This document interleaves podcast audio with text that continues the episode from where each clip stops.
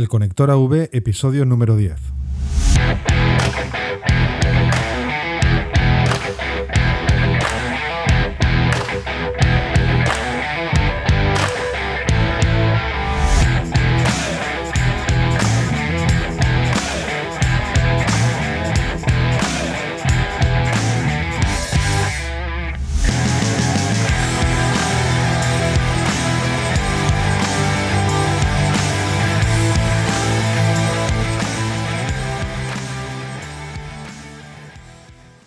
Y bienvenido al décimo episodio del Conector AV, el podcast por y para los técnicos y creativos del mundo audiovisual, el cual es gracias a avify.net, la comunidad online de profesionales del sector. Quien te habla es Juanjo Vila y el episodio de hoy va dedicado a todos aquellos técnicos que hacen monitores, porque quizás no se les ve tanto como los de COH, pero su trabajo es igualmente delicado. Pues es cómo oye el artista la mezcla y por lo tanto eh, de su trabajo depende que el artista pueda actuar cómodamente y sacar lo mejor de su talento. Muchas veces se desconoce su trabajo por aquellos que no han hecho monitores y como el objetivo de este podcast es darle protagonismo a todo el colectivo técnico, he creído conveniente dedicar un episodio a la figura del técnico de monitores, para lo que hemos traído como invitados a tres profesionales que hacen monitores a tres grandes artistas. Ellos son Mark Llopis, que mezcla para Alejandro Sanz, Ian Álvarez, quien hace monitores para David Bisbal, y Carlos del Valle, quien trabaja con Rosalía. Así que como ves son tres profesionales que tienen una gran responsabilidad, puesto que van en giras bastante importantes. Aunque el episodio ha quedado un pelín técnico, puesto que me habéis enviado preguntas a nuestras redes sociales y por email y que he tenido que condensar para no alargarlo mucho, como sabéis este podcast tampoco pretende ser demasiado técnico, sino que queremos sacar más a la persona detrás de ese trabajo, a poner el foco en el profesional y saber cómo ha llegado a donde está y qué trabas u oportunidades han encontrado por el camino. Y en el caso de los tres cracks que hemos traído hoy, hemos dado en el clavo, pues entre ellos han tenido la ocasión de pasarse una buena oportunidad de unos a otros, para trabajar en una gira importante. Y eso una vez más saca una virtud del colectivo técnico, el compañerismo, algo que en otros sectores no es tan común, pero que aquí es el 99 sino el 100% de los casos. Pero ¿quiénes son ellos realmente? Bueno, Carlos del Valle fue quien me encendió la bombillita de la idea de hacer un episodio de hoy. Lo conocí después de realizar el episodio de Alejandro Agra, quien trabaja también con Rosalía, si recordáis. Y bueno, Carlos parece, bueno, y, y es joven, pero tiene una trayectoria desde hace 11 años bastante meteórica, pues empieza ya con Extremo Duro en 2008, pasando por Bisbal, Manolo García y ahora con Rosalía. Lo del mundo del espectáculo además le viene de familia, así que lleva desde pequeño sabiendo dónde se metía, y se nota que esto le encanta. Ian Álvarez, asturiano, aunque afincado en Madrid, ha trabajado a lo largo de su carrera para distintos artistas como operador de FOH y monitores, y también como técnico de sistemas para algunas empresas a lo largo de todo el mundo.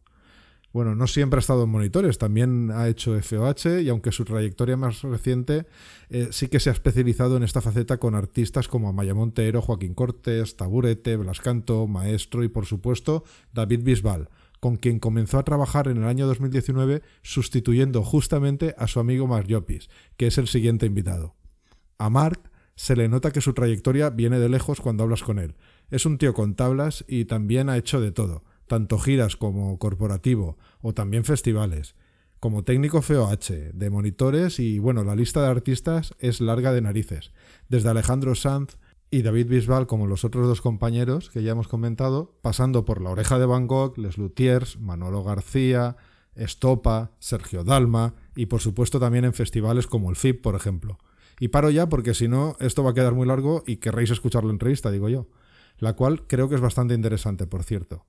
Ah, y por cierto, problemas de las redes y el confinamiento hacen que los primeros minutillos tengamos algún problema técnico con algún ordenador que sopla más de la cuenta, pero enseguida, de verdad que enseguida queda arreglado. Quedaos hasta el final porque vale la pena. Bueno, os dejo con la entrevista. Dentro audio.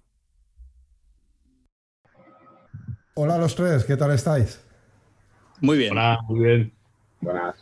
Bueno, hoy tenemos aquí a Carlos del Valle, a Mar Llopis y a Ian Álvarez, tres técnicos de monitores, en el, episodio especial Técnicos de Monitores del podcast del Conector AV, el podcast por y para los técnicos y creativos audiovisuales.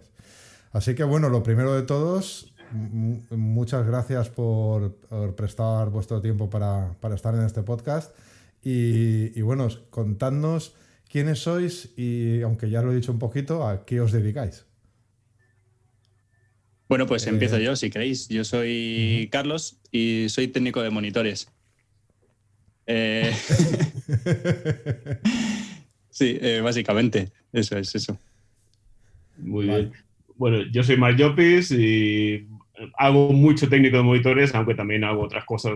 cuando me dejan hago PEA también y a veces incluso doy soporte técnico de marcas y, en fin, eh, intento variar un poquito para no ser solo técnico de monitores.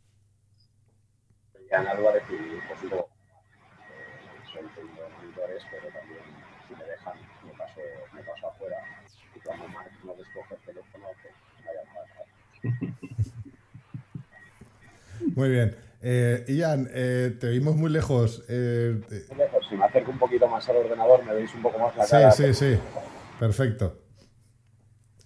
Te estoy haciendo yo de técnico de monitores ahora, ¿no? Muy en precario. es lo que sé hacer. No, no llego más.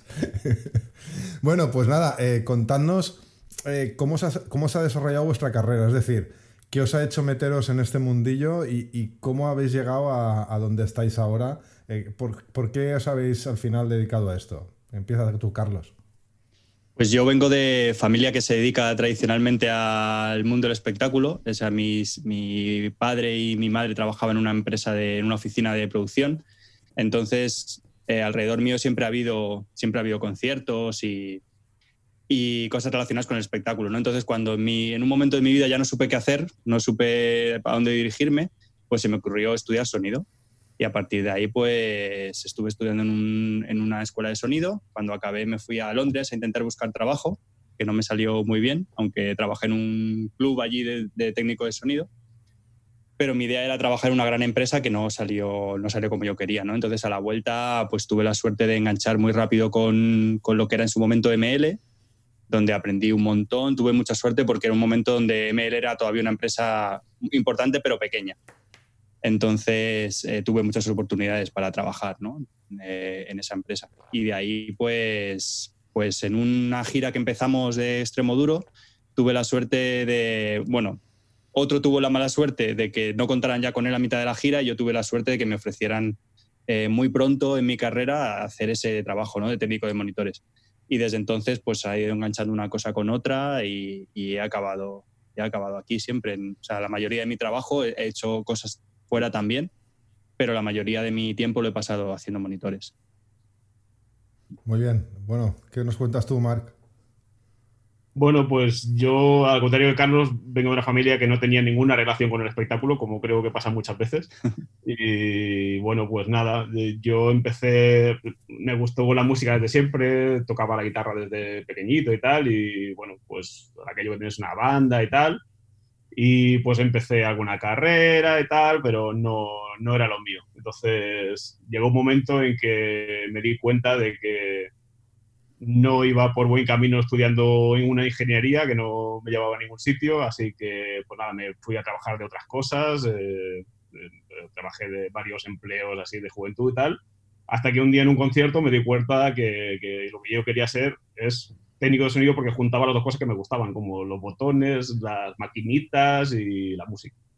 Y viajar y, y estar en escenarios. Y al final fue como un chispazo que de repente dices, ¡Clas!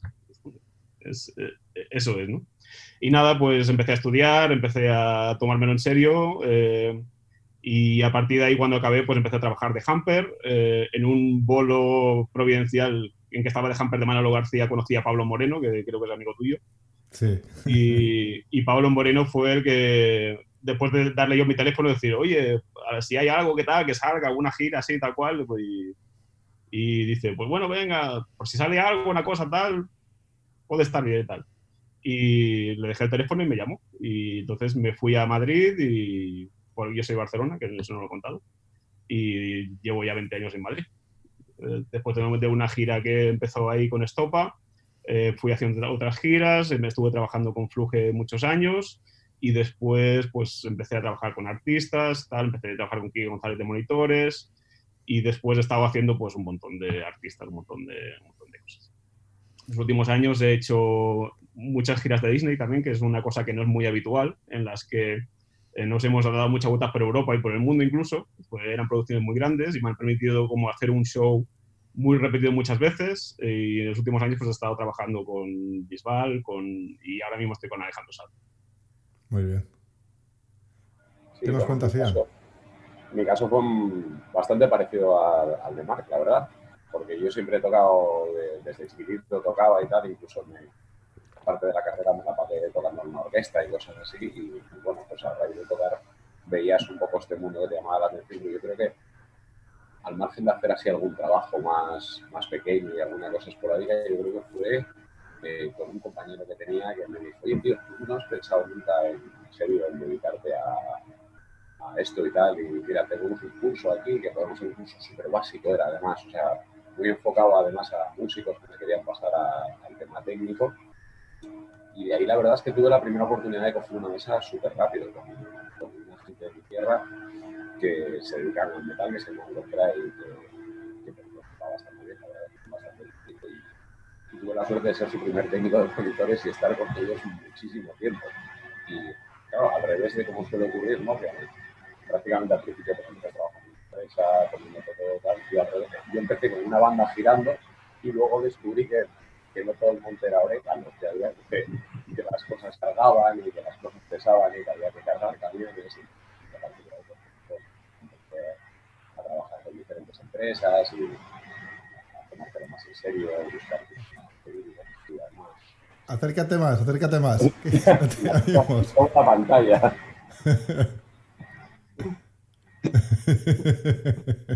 y no sé, y eso es un poco, a partir de ahí ya fueron, pues la verdad es que sí fueron sucediendo un montón de artistas. Yo los primeros años de mi carrera sí que están muy vinculados al metal, tanto dentro como fuera. Y, y la verdad es que siempre, creo que he tenido siempre bastante suerte, que siempre estabas en el sitio o de repente, yo no sé, recuerdo haber girado con Frioncol porque se puso malo su técnico de POH y en el último minuto era, oye, la primera fecha era en Gijón, y yo vivía novio de aquella. Y, oye, ¿no conoceráis? Ah, pues sí, mira, el hombre este que hace y tal. Y de repente enganchabas una gira nacional con ellos o, o cosas así. La verdad es que para eso yo creo que siempre he tenido mucha suerte hasta que Marc me llamó el año pasado porque se iba a Alejandro y, me dio el, relevo visual. hay que decir que los tres somos ex visuales. sí, tres generaciones de técnicos de, David. A, más seguida, Carlito, después yo y después Ian. Sí. Bueno, ¿y tú, Carlos, estás con, con, otro artista importante? Sí, yo estoy ahora mismo trabajando con Rosalía, sí. Muy bien. Sí. O sea que los tres, los tres estáis haciendo también tema internacional, porque eh, los, tres artistas con los que estáis están girando internacionalmente. Bueno, ahora mismo, ahora mismo no. bueno, ya, está claro. Pero, pero, sí, cuando se puede, sí. Muy bien. Bueno, pues eh, vamos al lío. Eh, ¿Cómo ¿Cómo plantean el monitoreado, el monitorado en los conciertos eh, de los artistas con los que, trabajáis? Monitoreo de suelo, sidefield, INIAR, envíos mono o estéreo. Eh, contadnos un poco cómo es vuestra manera de trabajar con, los artistas cuando, tenéis que hacer monitores. Carlos. Pues eh, yo la verdad es que llevo unas cuantas giras enganchando, artistas que, trabajan con INIAR, lo cual es una suerte brutal la verdad. La, la, última gira donde yo he utilizado monitores han sido la de Manolo García en 2018, que juntamos eh, una banda española y una banda americana para hacer el show. Y, y los americanos querían todos eh, monitores y todos los españoles iban con INIAD, ¿no? Y fue la última vez que yo mezclé, que yo mezclé cuñas. Y la verdad es que no lo he hecho de menos nada. Yo siempre que puedo, eh, siempre que tengo algo que decir en el, en el asunto, elijo, elijo porque al final es como mezclar un disco y es como más consistencia y calidad se le da al artista, ¿no? Si, si todo trabaja como tiene que trabajar, ¿no? Si el artista se pone los dos auriculares y todo funciona como tiene que funcionar, eh, no tiene nada que ver mezclar cuñas que mezclar, que mezclar. Entonces yo siempre prefiero, siempre prefiero INIAS. Y cuanto menos, si, si hay que poner alguna cuña de apoyo, cuanto menos mejor. Si es solo sidefield, mejor. Si es solo cuñas para el cantante, mejor. Ya yo creo que el, el tema de poner cuñas por si fallan los INIAS y todo esto ya es una cosa un poco que se está quedando atrás, por suerte. Y ya cada vez más gente trabaja solo con, con INIAS, ¿no? Y yo he tenido la suerte de llevar unos años trabajando solo con INIAS prácticamente. Es mucho más fiable al final, ¿no? Es decir, es que todavía, vivimos en el mundo aquel de hace 10 años, en que los eran una novedad y los con nosotros. Ahora se sabe estas cosas. Acércate un poquito. El primer modelo tendrá como 20 años. ¿El primer modelo? El primer modelo de INIARS ya llevará con nosotros 20 años tranquilamente. Ah, sí, sí, sí. Sí, sí, sí. Un montón. Sí, es como ya, ahora ya es como un estándar también porque te permite mu- muchas más cosas, o sea, te permite mucha más creatividad. Para mí, respondiendo a mi parte de la pregunta, digamos, eh, no hay un planteamiento fijo, ni hay una manera de hacer las cosas de una manera correcta, ni, ni, ni intento siempre imponer una manera. O sea, me intento fijarme en qué necesita el artista, porque es muy variado, la verdad. O sea, y tiene que ver mucho con si es un artista que empieza, es un artista que lleva un tiempo, si está acostumbrado a ciertas cosas, si se agobia con un tipo de monitorado, porque hay gente que se agobia con el volumen de las cuñas y hay gente que se agobia con la aislación de los INIAS.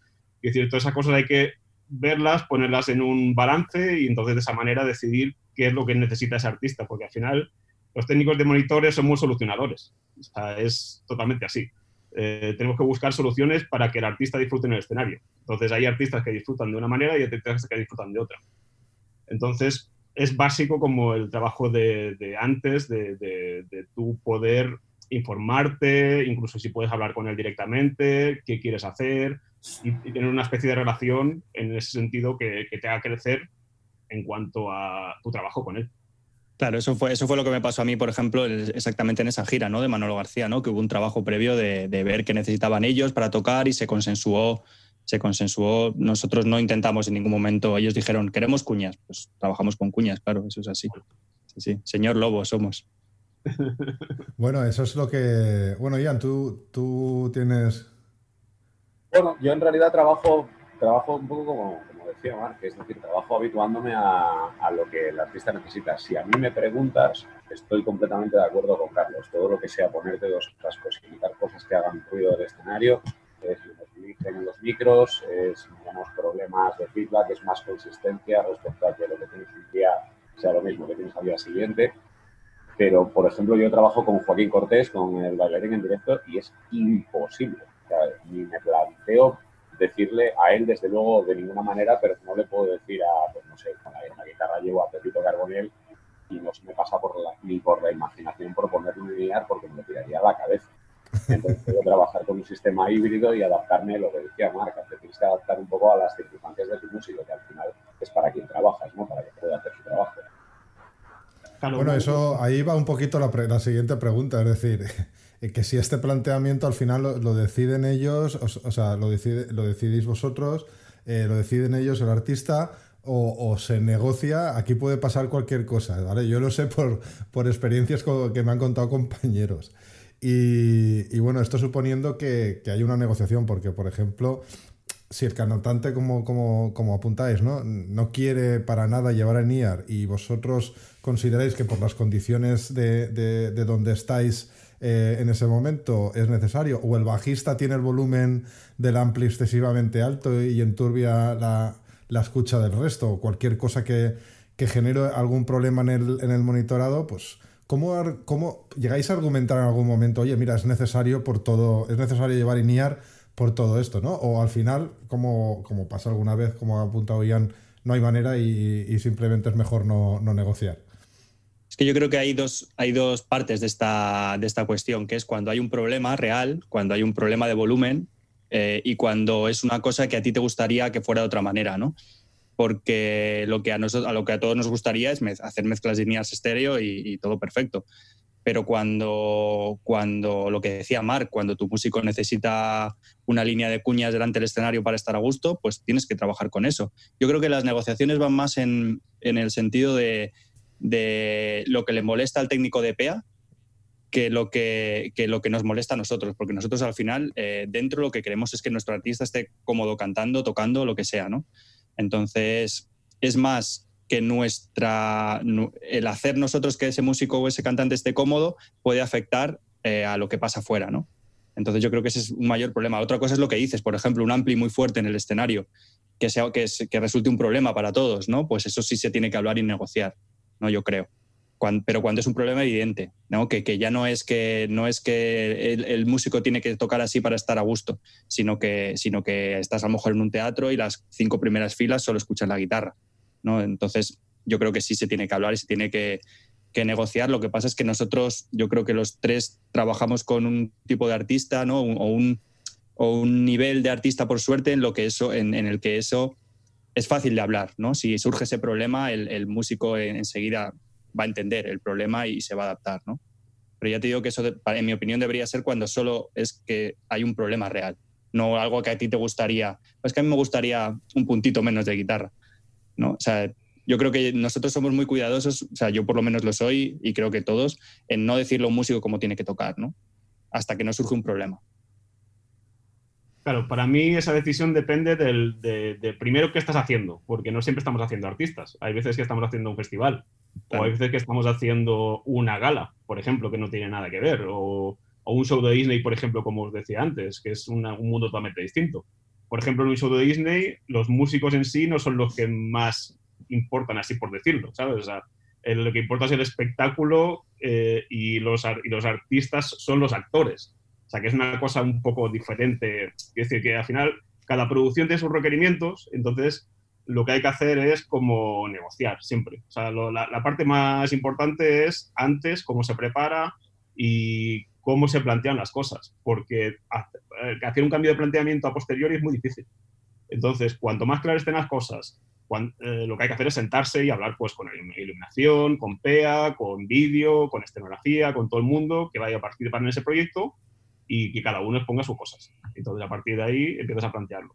Si estás planteando una gala, por ejemplo, que no sabes, te van a venir 20 artistas y no sabes, no sabes qué va a pedir cada uno, pues entonces lo que tienes que hacer es tener opciones.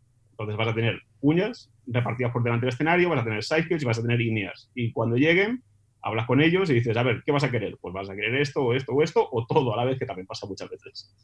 Y es el mejor caso. Un artista, evidentemente, pues puedes afinar porque es una misma situación que se, se va repitiendo. Si encima tienes unos buenos ensayos con una buena preproducción y todo eso, pues puedes llegar a afinar un montón para hacer tus snapshots, cambiar los efectos en cada tema, es decir, eh, jugar con los micros de público en el momento para que no se sienta aislado, o sea, puedes hacer infinidad de cosas para que al final el resultado sea mejor, que es de lo que se trata. Claro, para mí, yo creo que un poco la, clave la dio Carlos así de pasada, y es que, o, por lo menos yo es lo que le digo a la gente que, que hace monitores o que, o que me pregunta qué tal en monitores, y es acostumbrarte a que no trabajas bajo tu criterio, o al menos el 100% del trabajo no trabajas bajo, bajo tu criterio, trabajas para el criterio de otra persona. Y tu curro es dejar a esa persona hacer su trabajo. No, hacer, no ganar un Grammy ni hacer la mezcla del siglo, es que esa persona sea feliz haciendo su trabajo. Entonces, esa decisión, como mínimo, tiene que ser siempre consensuada. Otra cosa es que tú, bueno, pues tienes determinados conocimientos o determinadas cosas y te lo puedas traer un poco a tu terreno, hacer la vida más fácil pero siempre y cuando dejes a esa otra persona hacer su trabajo. Para mí eso es lo fundamental de estar ahí arriba. O sea, los que tocan música son ellos y tú lo que tienes que dejarles tocar su música. El trabajo de mezclarlo para que la gente lo escuche bonito y tal, ese está en otro lado. Que lo puedes hacer las dos cosas, que tienes un artista, que en mi caso, gracias Mark, tengo uno que me lo permite mezclar y hacer una mezcla bonita y disfrutar de lo que estoy haciendo. Genial. Que la mezcla es horrorosa pero el tío que está ahí delante cantando puede cantar perfectamente y es lo que quiere, que también, y supongo que os ha pasado a todos, también pasa. Fantástico, esa es la mezcla buena. Sí, muchas veces lo que pasa es que, no entiendes la mezcla que te pide el otro. O sea, lo que hay que llegar es como a ponerse en el sitio del otro para saber qué es lo que necesitas, que es, no, es tan fácil como parece. Muchas veces es cuestión de un diálogo, es cuestión de una comunicación que hay que establecer y que uno de los trabajos de monitores es establecer esa comunicación y a veces...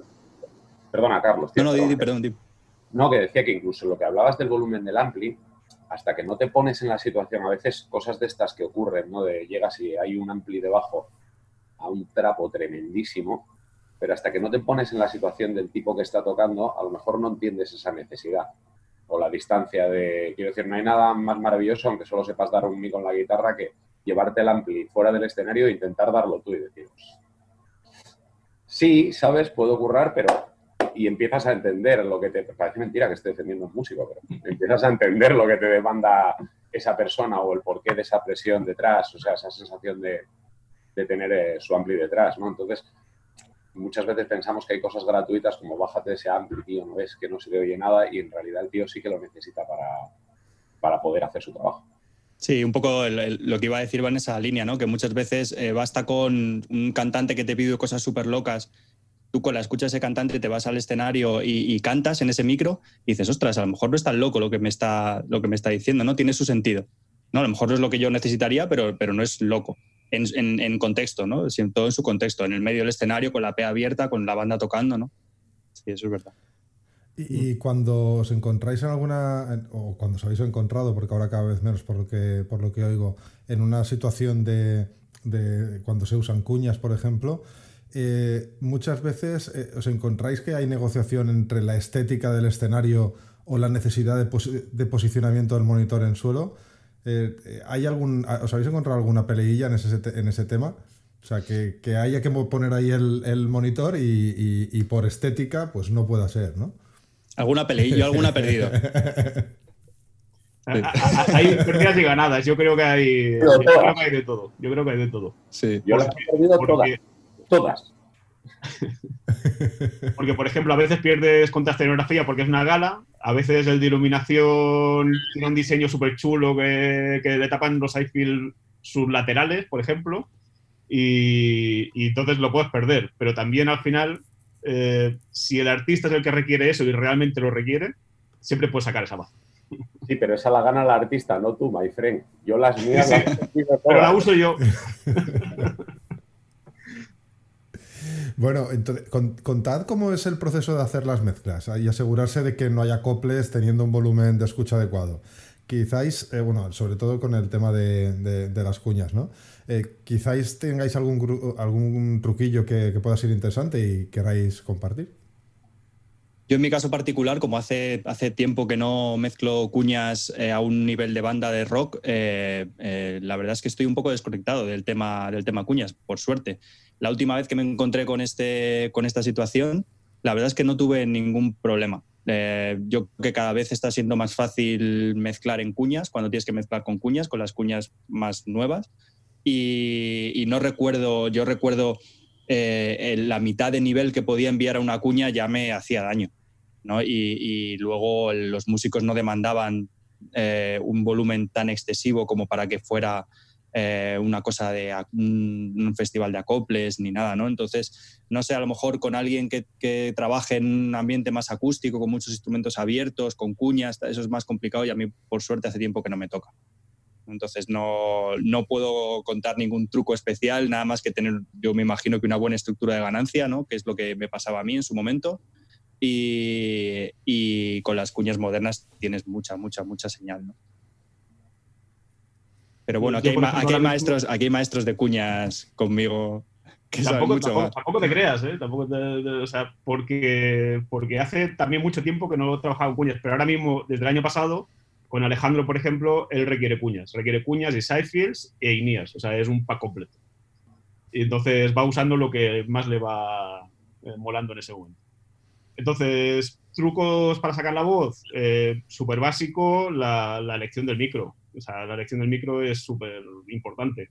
Eh, hay que tener muy en cuenta cómo canta, cómo agarra el micro e intentar tener varias opciones para que cuando veas una posición de mano u otra, tener la posibilidad de cambiarlo porque eso sí que pasa mucho, que de repente te agarran la bola y si es un microcardioide, de repente se convierte en un omni y con un hipercardioide lo aguanta mucho mejor. O si hay un entorno muy, muy de ruido alrededor, con un micro más cerrado siempre vas a tener mejor señal. Eso sería una, después... ¿El qué, perdón? ¿Qué estrés?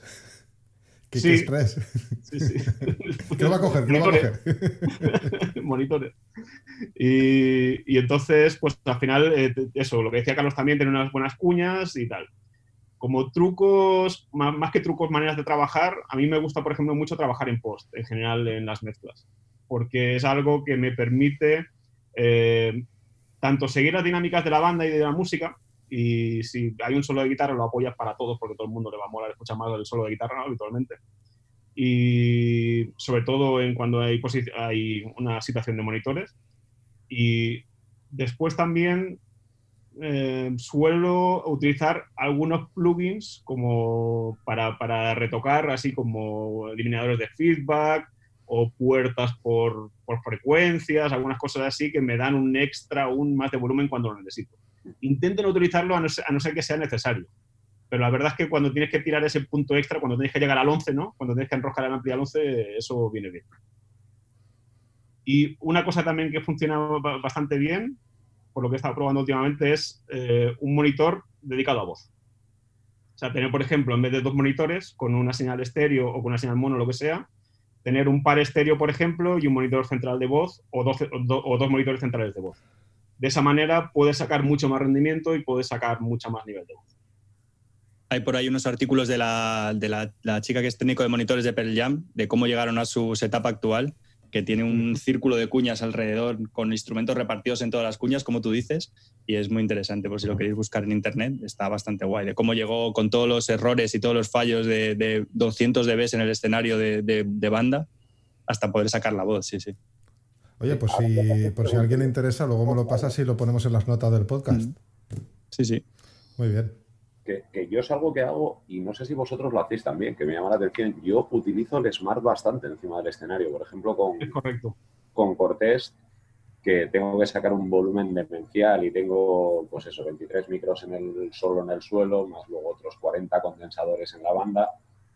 Mm, Y me ayuda bastante. Es decir, incluso a veces entre calles de Seinfeld, definir posiciones, aunque bueno, todos sabemos que si te mueves te vas, a mí ya no solo a eliminar el feedback, sino tener un punto de alineación de cosas y comprobar, pues eso, polaridades de, de sitios, buscar, gastar tiempo en eso, a mí me ayuda un montón a que la.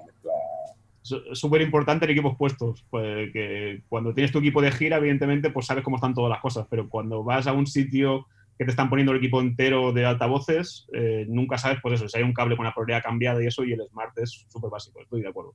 Y algo que nunca llegué a, en, la- en esta última gira, que lo intenté, lo empecé a intentar hacer, pero nunca llegué a encontrar el punto, ¿vosotros eh, alineáis las cuñas con el sidefield? Uf, eso es, o sea, es casi imposible porque no, nunca encuentras el sweet spot, ¿no? Nunca encuentras el sitio perfecto en el que ajustarlo. Entonces, Algunas, no, sí, Bueno, o sea, sí, pero, pero de- de- depende de muchas cosas, sobre todo cuando es un artista que se mueve tal cual, pero al final ajustar como si fuera un sistema de PA, digamos, en el que en la posición central todo está en fase, eso no suele funcionar, porque las cuñas suelen estar muy tarde. Eso es lo que su- me, me suele pasar a mí, por lo menos. La sensación que me da es que como que las cuñas me llegan tarde y da una sensación rara. Yo tenía problemas con el drumfield, con el drumfield y las cuñas centrales. En los bombos no, no los conseguí. Y claro, no iba a retrasar el drumfield. sí, Y al, fi- al final eh, forma parte de esa, de, de esa, pues lo que ha habido siempre en el escenario cuando ha habido cuñas, que es muchas, muchas señales diferentes, y se tiene que buscar como un equilibrio, que hay que buscarlo también un poco a, a oído, no solo con Smart.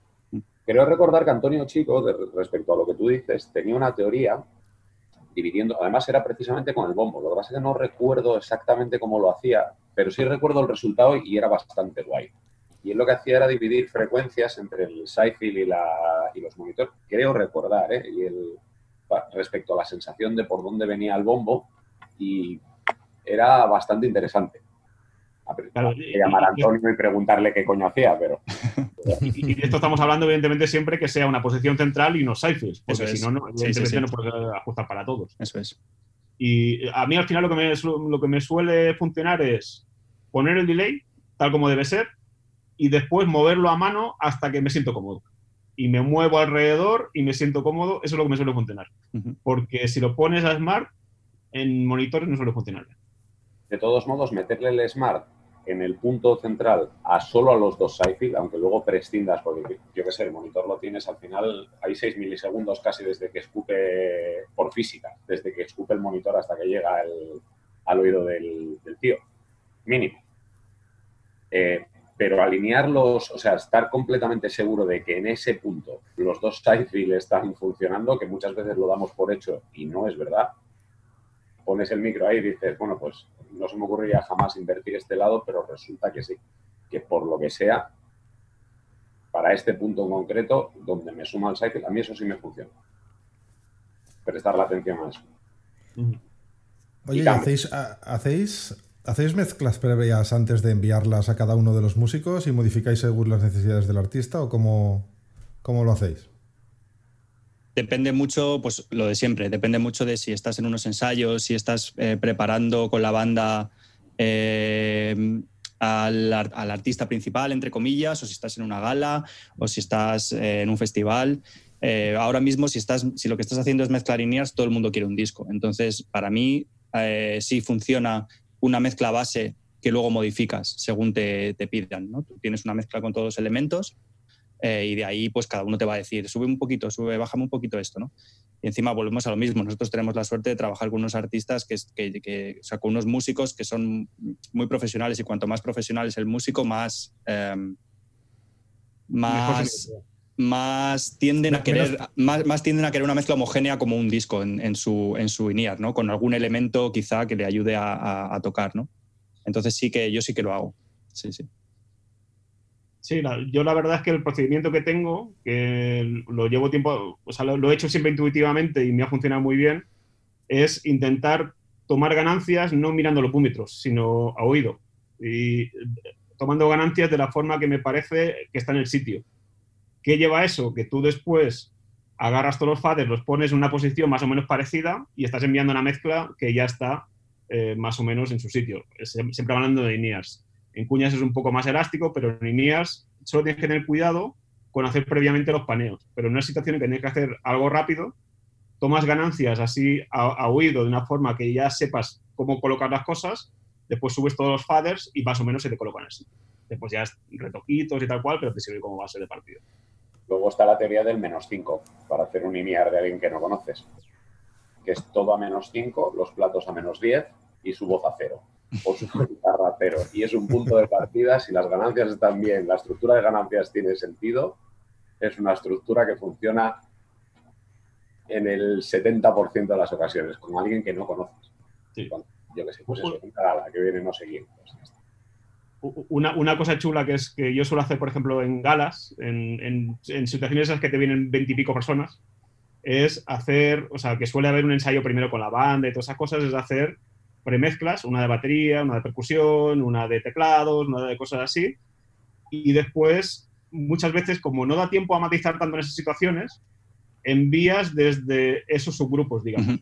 envías la batería subgrupada, envías la, la, percusión subgrupada y te ahorras mucho trabajo y tienes resultados muy buenos de una manera mucho más rápida.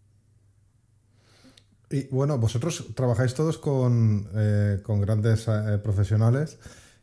Eh, tenéis oportunidad, eh, tenéis oportunidad de, hacer eh, los ensayos y entonces llevar ya la mezcla, digamos, hecha o cada sitio es un mundo. Si vais con INIER, sobre todo, claro. Yo en particular, eh, en todas las giras que he hecho he tenido una, un periodo de ensayos y en la última gira que he hecho con Rosalía, de hecho, he tenido muchos periodos de ensayos.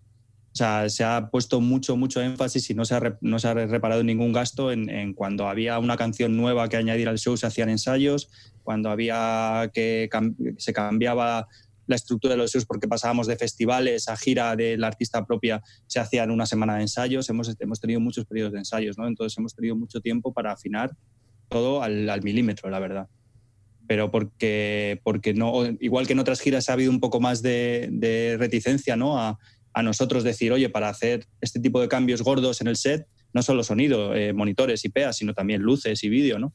Eh, igual ha sido como un poco más, ha sido un poco peor recibido, ¿no? O te las tienes que apañar o te montas algo en un cuarto y, te lo programas donde sea. Aquí ha sido como lo que necesitéis. Montamos un, plató una semana de ensayos para cambiar tres canciones. Entonces ha sido un lujo, claro. Sí, sí, sí. Bueno, la, siguiente pregunta la ha contestado Ian eh, sobre cuando tienes que trabajar con un artista que no, que no conoce. Ya nos acaba de decir el truco, o sea que mola, mola. Pues pasamos a la siguiente. Eh, la microfonía, esta es un poquito pejiguera. Eh, la microfonía, ¿la elige el técnico de PEA? ¿El de monitores? ¿Es algo consensuado? ¿Depende de con quién se trabaje? ¿Cómo, cómo va esto? El rayo de, de la microfonía. Bueno, pues que hay que llegar, hay que negociar, como, como siempre. Hay que negociar porque hay veces que coincide y que pues está, todo está muy en sintonía y tal cual, entonces propones y tal, o lo que está, pues te gusta y tal, y hay veces que te encuentras con un set que ya alguien ha hecho un rider antes y después te lo montas tú, o lo haces tú, y decir, que depende muchas veces, pero bueno, hay que ser flexible y lo único es razonar tus argumentos. al final de decir, mira, vamos a elegir este micro porque nos pasa esto, se nos cuela mucho todo y si tuviéramos un micro más cerradito, de repente, pues sería mejor para los dos. Entonces, al final, lo que hay que contar es que, esa, esa pelea de monitores IPA y tal cual, que cuanto menos esté, más beneficia a todo el mundo. Y entonces, pues al final consensuando uno y otro y tal cual, pues se llega a mejores resultados para todo el mundo. Igual yo es que he tenido mucha suerte, pero esa, esa, pelea entre PA y monitores tampoco la he vivido mucho. Siempre ha, habido... Yo creo que va menos, ¿eh? Yo creo que va menos. No sé, yo creo que cada vez se habla más y se negocia más y, y, es una cosa, pues al final beneficia a los dos, ¿no? Yo creo que todo el mundo lo empieza a entender. Yo que sé, yo por ejemplo hace unos años eh, trabajaba con técnicos de PA que tenían mucha más experiencia que yo y tendía, tendía a callarme más, ¿no? Eh, cuando, eh, cuando voy cogiendo más experiencia y tengo más criterio, mi criterio, voy probando cosas y voy haciendo cosas, cada vez me siento con más seguridad y si hay alguna cosa que no me gusta, obviamente la digo. Es una cosa que normalmente se tiende a dejar, a, o sea, se tiende, el, técnico de PEA lo, tiende a hacer por, por, defecto un poco, ¿no? Yo, yo creo. Y cada vez yo me siento con más seguridad para, para saber, ¿no? lo que dice Mar, dar una razón técnica de peso de por qué esto no debe ser así, ¿no? Y siendo así, con razones, con, con razones que tienen sentido, eh, porque no se va a hablar, ¿no? Claro. Entiendo que, también es un poco el avance, porque, porque la, historia está antigua, ¿no? De, de, no, el FOH está ahí y los monitores aquí y tal. Yo las últimas que he hecho ni siquiera he tenido que, o sea, ya de tener que elegir la microfonía y tal, arrancarla desde cero, eh, ni siquiera he tenido que plantear la discusión en plan de vamos a ver, es, ya directamente se asume que es una, dirección, una decisión consensual. Entonces te sientas y dices, oye, ¿qué micro le ponemos a este? No, a este, pues este. Y la verdad es que hasta ahora yo me he encontrado con gente muy razonable. igual es más la, el que tu compañero tenga dos dedos de frente que, y no te toque un iluminado o alguien que se vaya de madre que, ¿Cómo lo resuelves? ¿Quién es más importante? ¿El que hace que se escuche el artista o el que hace que escuche el público? ¿Quién se pega con quién? ¿Cómo lo arreglamos? ¿En la calle a tortazos? No sé, es, más de tener sentido común, ¿no? hablando con alguien de producción que lleva mucho tiempo en esto, en una gira, en un día, pues en el Liper, eh, yo le preguntaba, digo, oye, ¿y cómo es trabajar ahora y trabajar hace 20 años? O sea, ¿cómo, ¿cómo, eran? Dice, pues mira, dice, yo un cambio que he visto muy, muy importante es que veo que habláis mucho más y que hay monitores, ¿eh? me refiero, y que hay mucho más equipo y tal cual, dice. Porque antes yo estaba acostumbrado a de repente aparecer una acople y ver a dos técnicos levantar la mano de la mesa así y decir, no, no, mío no es. Tanto el de PEA como el de monitores, yo, no he tocado nada, aquí no es nada. al final hay que entender que esto es algo de todos, ¿no? Y que es algo de los dos. Y creo que eso es, algo en lo que hemos avanzado claramente en estos últimos años. Y está para bien, está para quedarse. Bueno, sí que es verdad que el, técnico de monitores frente al DFOH sí que tiene una relación un poquito más estrecha con el artista porque al final es, es en lo que vosotros mezcláis lo que el artista oye y el otro tiene una responsabilidad diferente en otra envergadura que es todos los que, los que tiene delante el artista, ¿no? Todo el público. Entonces ahí, eh, digamos que las responsabilidades están bastante delimitadas y ahora con los INIER pues mucho, mucho más. Pero yo entiendo que el, que el micro del cantante no lo elegiréis ni uno ni otro, ¿no? ¿Cómo, cómo? ¿El micro del cantante lo elegís vosotros o lo elige realmente el artista? El, bueno, depende. Depende. depende hay, artistas, hay, artistas, que eligen sus micros. Sí. Por eso, por eso. sí. Sí, pero bueno, yo, por ejemplo, en mi última gira me he encontrado con un micro elegido por, por la artista que enseguida hemos visto que no funcionaba y, hemos cambiado sin ningún problema y hemos probado un montón de micros. De hecho, bueno, el que hemos acabado usando es el que nos recomendaste tú, Mark. Entonces, eh, eh, depende, depende. O sea, a veces ven algo que les gusta en otro, en otro cantante o lo que sea, se lo compran o, lo, que, o lo quieren usar y no es, no es el más adecuado. Lo que hablaba antes Mark, ¿no? que al final es es, básico. Todo lo que recoge ese, micro de voz es, es, lo que, por lo que entra todo, ¿no? Entonces, si ese micro no funciona, pues, pues no funciona nada al final, ¿no? Entonces tienes que, si te viene impuesto, tienes que, ahí es donde tienes que intentar poner un poco de, meter un poco la mano y, explicar por qué no funciona y por qué quieres cambiar, ¿no? Claro, va un poco en que te ganes la confianza o, que el artista confíe suficientemente en ti como para darte ese paso. Yo, yo que sé, ahora que hablábamos de esto, creo que una de las personas con las que trabajo que más claro tiene y quiere lo que, y quiere lo que tiene en la mano es David. David tiene cristalino el micro que quiere y sin embargo la última conversación que tuvimos fue, oye, si tú consideras que con otro micro vamos a conseguir un resultado mejor o me puedo acercar más a esto, lo cambiamos y ya está.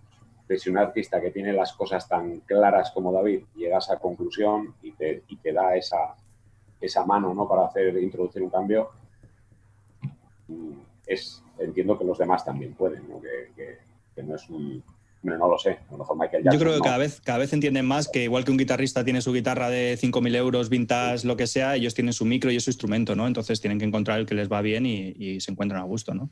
Y no puede no ser el más bonito o el que han visto en la tele, o, ¿no? Sino que el que les va bien directamente. No, es eso. Yo lo que decía es que llegas a un punto en el que él realmente delega esa que debería de ser casi desde el principio porque se sobreentiende que tu trabajo es saber más que él, al menos respecto a, las opciones que hay, ¿no? Al final es nuestro trabajo currar con, la técnica, pero que es un proceso al que se llega cuando, cuando el artista te da esa confianza. Si no, yo entiendo perfectamente que el artista sea celoso al final de su instrumento, ¿no?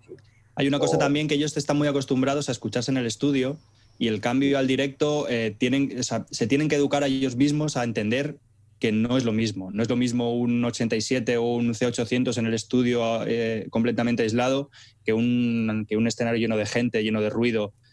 Entonces, ese cambio ellos tienen que, ellos aprenden también a, decir, oye, si, si, a mí me puede gustar mucho este sonido de estudio, pero eh, me quiero acercar en el, directo, pero no sé cómo hacerlo. Entonces, la persona en la que confío, que es mi técnico de monitores o de PEA, eh, ¿cómo puedo llegar a este resultado con, con, con herramientas de directo, ¿no? Al final yo estoy de acuerdo a medias, ¿eh? porque sí es verdad lo que dices, pero al mismo tiempo también hay, hay artistas que se hacen a su micro y, de repente les cuesta mucho cambiar, porque cada micro tiene un efecto de proximidad, tiene un, un sweet spot, ¿no? Es un sitio donde eh, suena más bonito para ellos o donde se encuentra más cómodo, donde le sacan más agudos, más graves y lo controlan. Claro, pero ya han llegado, han llegado a ese punto después de todo el otro proceso, ¿no? De ya, ya estoy, ya, ya este, este es mi micro, por lo que sea, ¿no?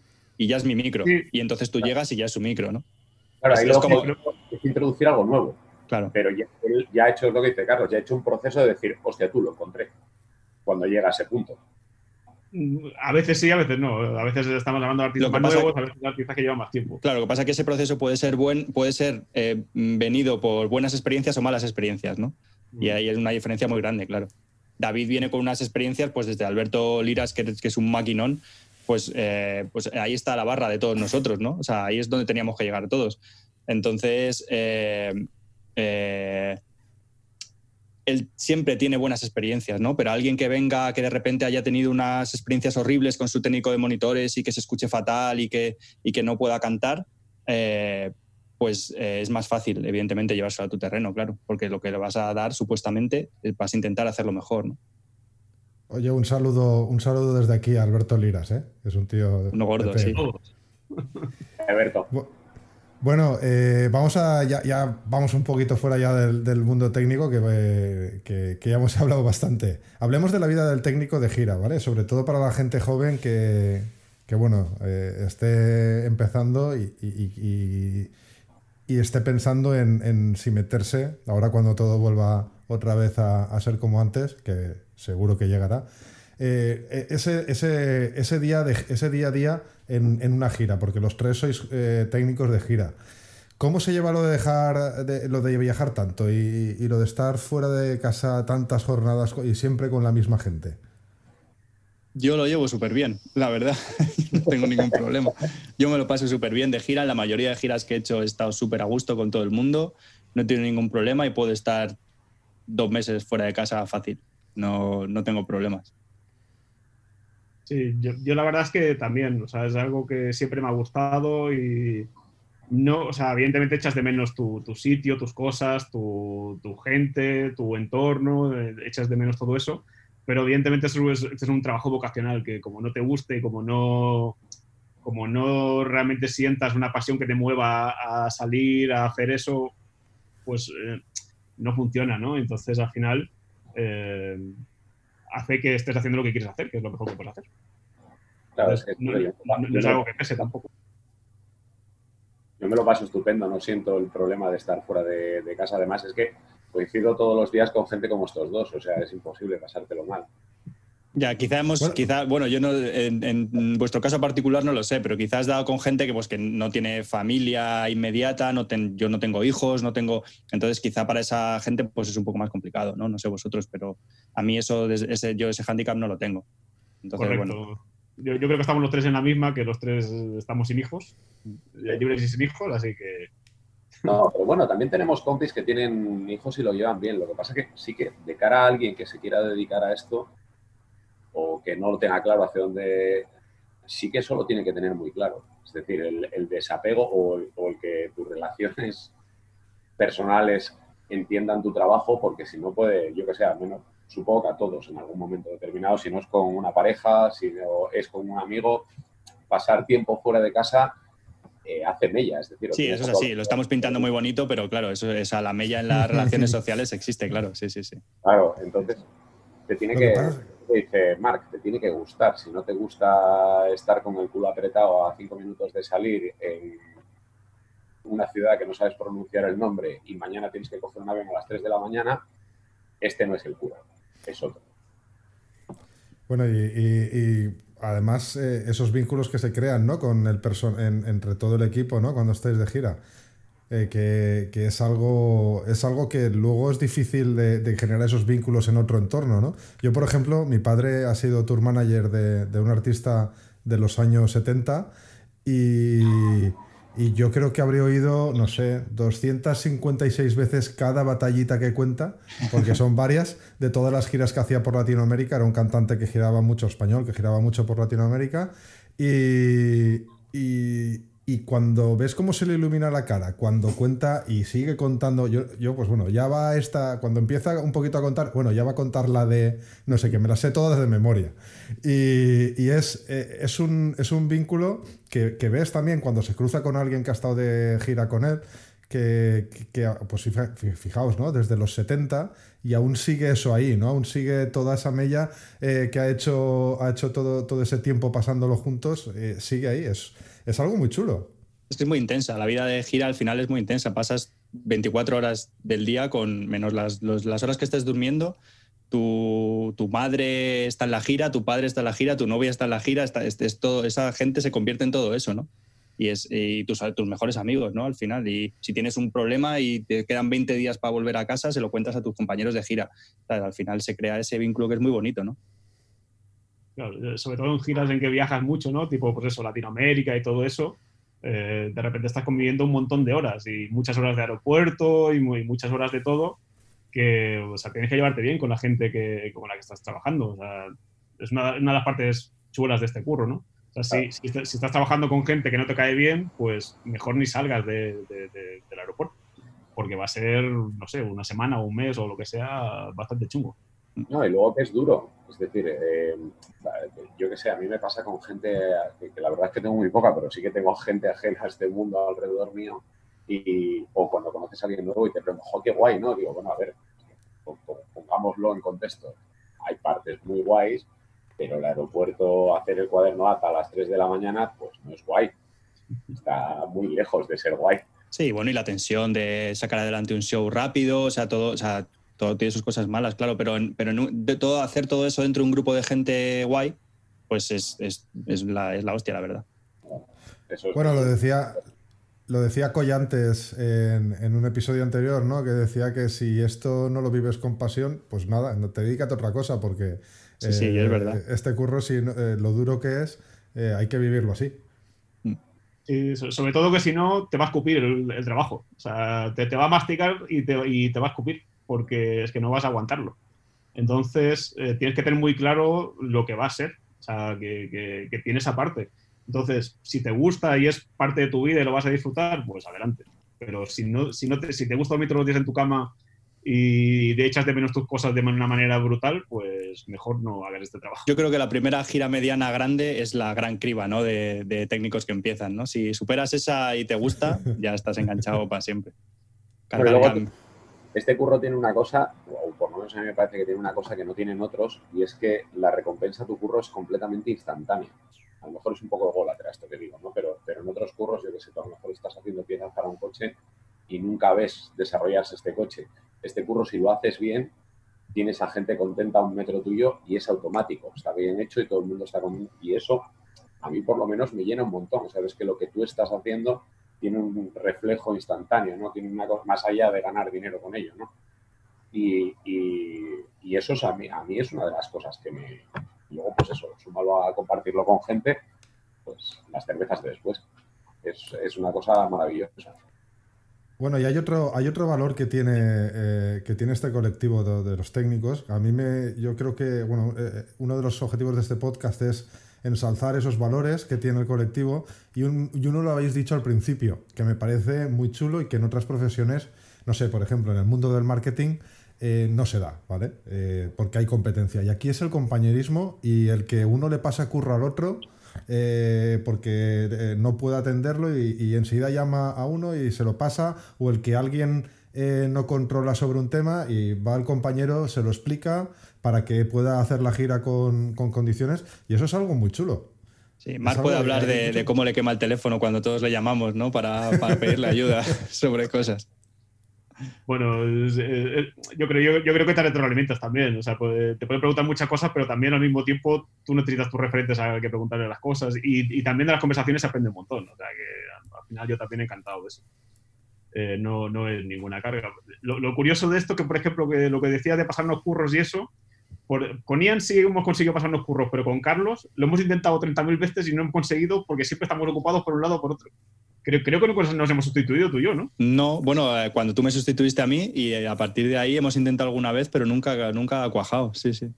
Sí, por eso. Sí. Oye, y vosotros los tres sois colegas, los tres sois colegas, ¿no? O sea, os conocéis. Sí, sí, sí. Eh, ¿No habéis coincidido nunca porque los tres hacéis monitores o sí que habéis coincidido haciendo diferentes cosas?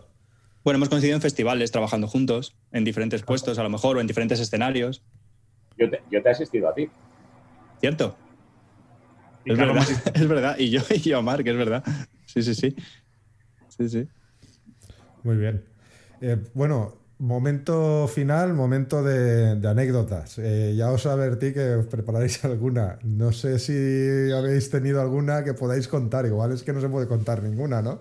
Pero bueno, que contándonos algo, a, mí me gusta al menos sacar esto, ¿no? Eh, por ejemplo, en el especial de las técnicas hablaron de cuando cogieron eh, eh, Felipe Calvini estaba intentando sacar un tío que estaba debajo de, la mesa de PEA eh, porque no quería mojarse y, ese tipo de cosas, ¿no? No sé si tenéis alguna batallita de estas que contar o algo gracioso que os haya pasado, surrealista. Yo creo que esta sección debe empezar por Ian. yo, tío. ¿Qué crees? ¿Que voy a irme al aniversario del bolo que fue esta semana? Ah, no, no, no, no, no, no, no. Si, no lo digo por nada en concreto, digo porque, porque se te da bien. No, no sé. Mira, fíjate, cuando, cuando miré la, historia pensé en varias y hay muchas, hay un millón, pero así que no haya gente desnuda ni que se haya hecho daño. Nadie Están publicables. Claro, cosas así. Recuerdo que no sé por qué, no me preguntes por qué, en la gira de 2017 de Cortés yo tenía en la mesa de monitores mi bañador. No sé por qué, pero estaba allí.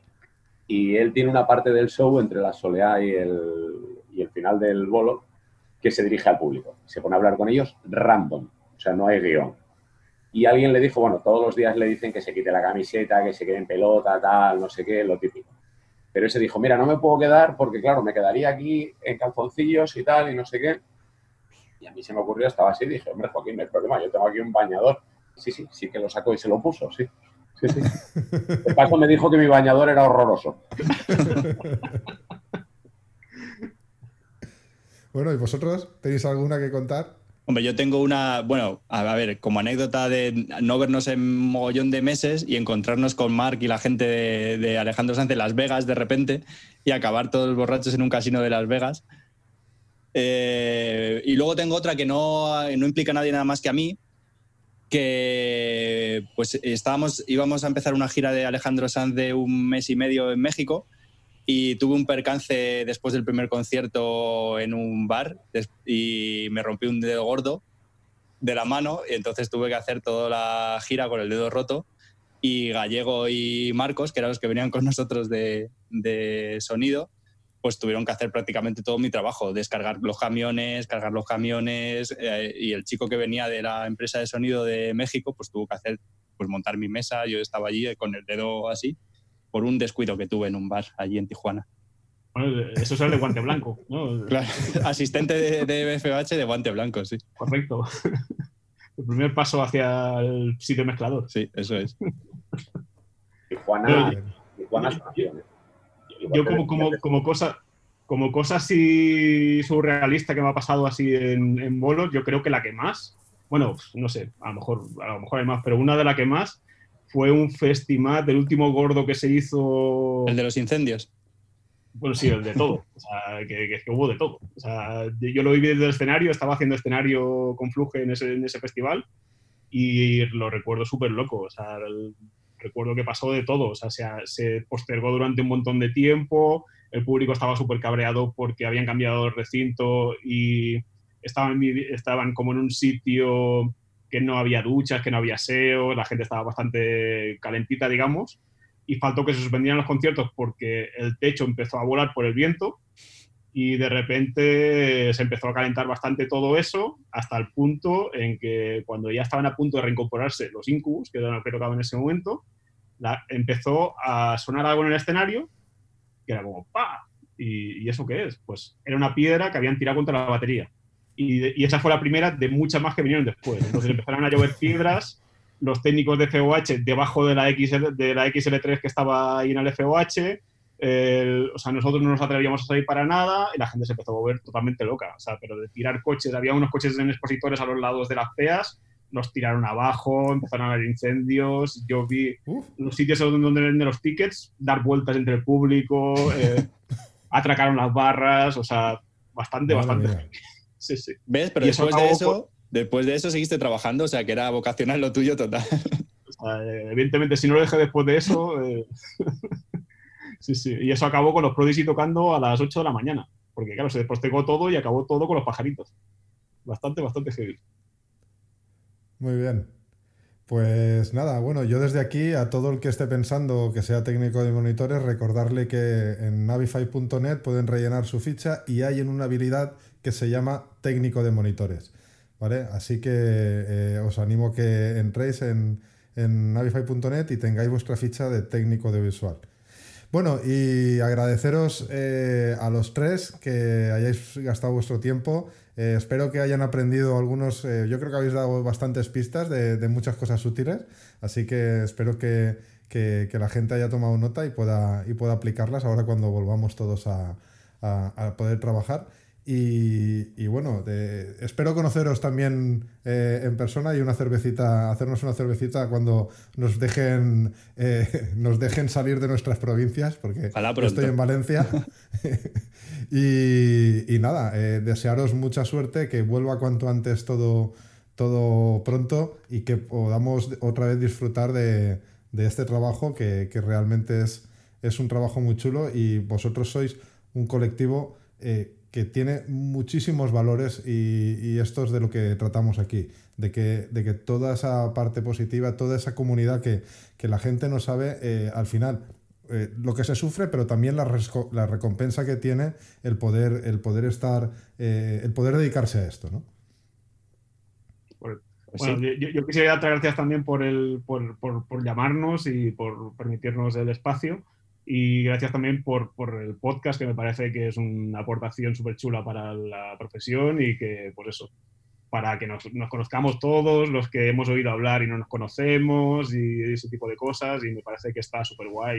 Sí, creo que era algo que estaba ya, estaba ya siendo necesario en nuestra industria, ¿no? Ponernos cara a todos y hablar entre todos y está muy bien, sí, sí. Muy bien, pues nada, un saludo a todos, Carlos, Marc, Ian. Eh, esperemos que, lo dicho, esperemos eh, tomar una cerveza pronto en algún lado. Correcto. Gracias a ti. Venga, un abrazo. Chao. Y buena suerte. Chao. Hasta luego.